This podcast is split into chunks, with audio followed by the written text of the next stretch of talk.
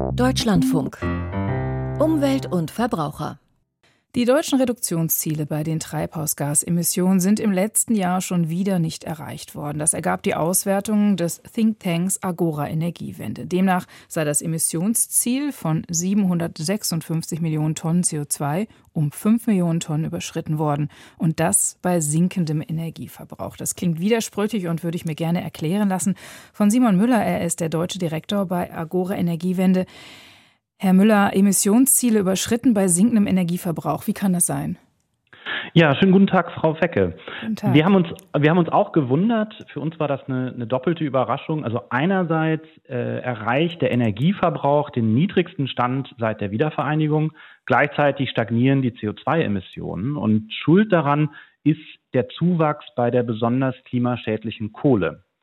Wir haben vor allen Dingen Erdgas eingespart aufgrund der Energiekrise und obwohl der Zuwachs bei Kohle nicht so stark ist, sind die Emissionswirkungen ausgesprochen problematisch äh, und deswegen wurde das Klimaziel auch gerissen. Das zeigt, wir brauchen unbedingt die Absicherung des Kohleausstiegs 2030, wenn wir in Zukunft unsere Klimaziele auch einhalten wollen. Hm. Lassen Sie uns einmal ins Detail gehen. Warum ist der Energieverbrauch denn insgesamt zurückgegangen?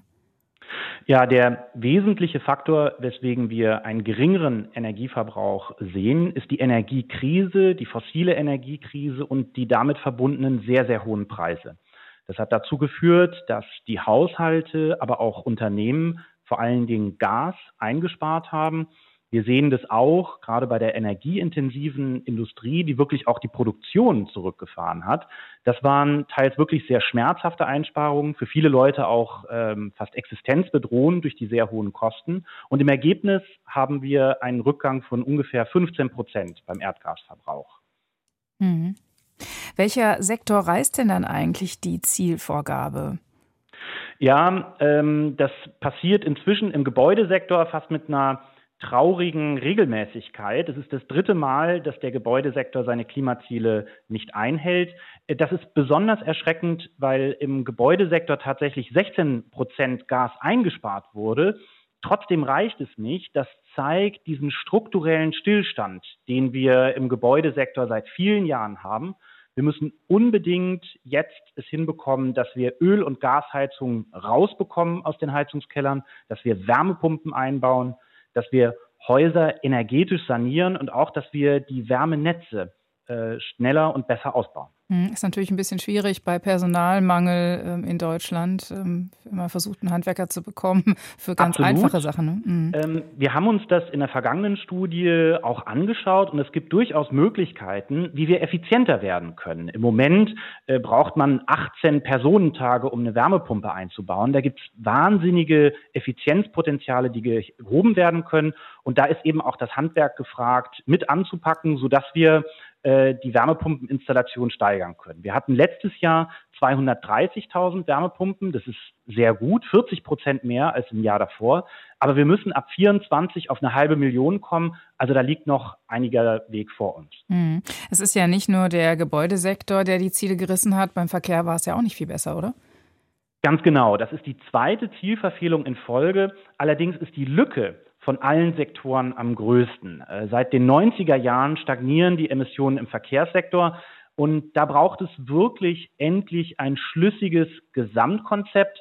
Und das muss mehr sein als eine Antriebswende, sondern wir müssen also nicht nur Elektroautos machen, das ist gut und richtig, aber wir müssen darüber hinausgehen. Wir müssen die bestehenden Subventionen und Privilegien für den Autoverkehr abbauen und zu einer echten Mobilitätswende kommen. Besserer öffentlicher Personennahverkehr, äh, der Umbau wirklich des Verkehrssektors, mehr Verkehr auf die Schiene, das sind alles Elemente für so ein schlüssiges Konzept. Das ist die Regierung bisher schuldig geblieben. Der Anteil der erneuerbaren Energiequellen am Stromverbrauch hat im letzten Jahr einen Höchstwert erreicht. Dennoch sagen Sie, dass die Erneuerbaren damit keine, ich zitiere, keinen strukturellen Beitrag zum Klimaschutz leisten. Wie meinen Sie das?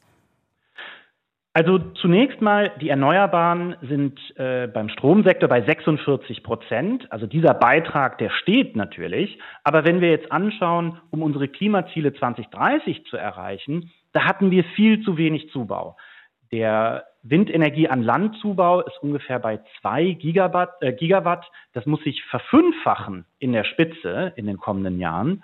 Die Photovoltaik, also die Solaranlagen auf den Dächern, auf den Feldern, da sind wir bei sieben Gigawatt. Das muss auf über 20 ansteigen in den kommenden Jahren. Der Ausbau ist noch viel zu langsam und auch da braucht es neue Maßnahmen. Was die Regierung bisher gemacht hat, reicht nicht aus, um die Klimaziele zu erreichen bis 2030 und auch das Ziel, dass wir 80 Prozent erneuerbaren Strom bis 2030 bekommen. Wir brauchen vor allen Dingen mehr Flächen für die Windenergie, schnellere Genehmigungsverfahren das Gute an unserer Jahresauswertung ist, die Menschen, die Unternehmen, die haben eine wahnsinnig hohe Motivation für die Transformation hin zur Klimaneutralität, weil Fossile eben so teuer sind. Die Regierung muss eben jetzt die Hürden abbauen, dass die Leute das auch wirklich machen können. Mhm.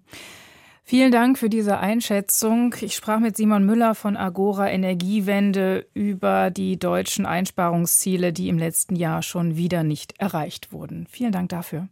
Dankeschön.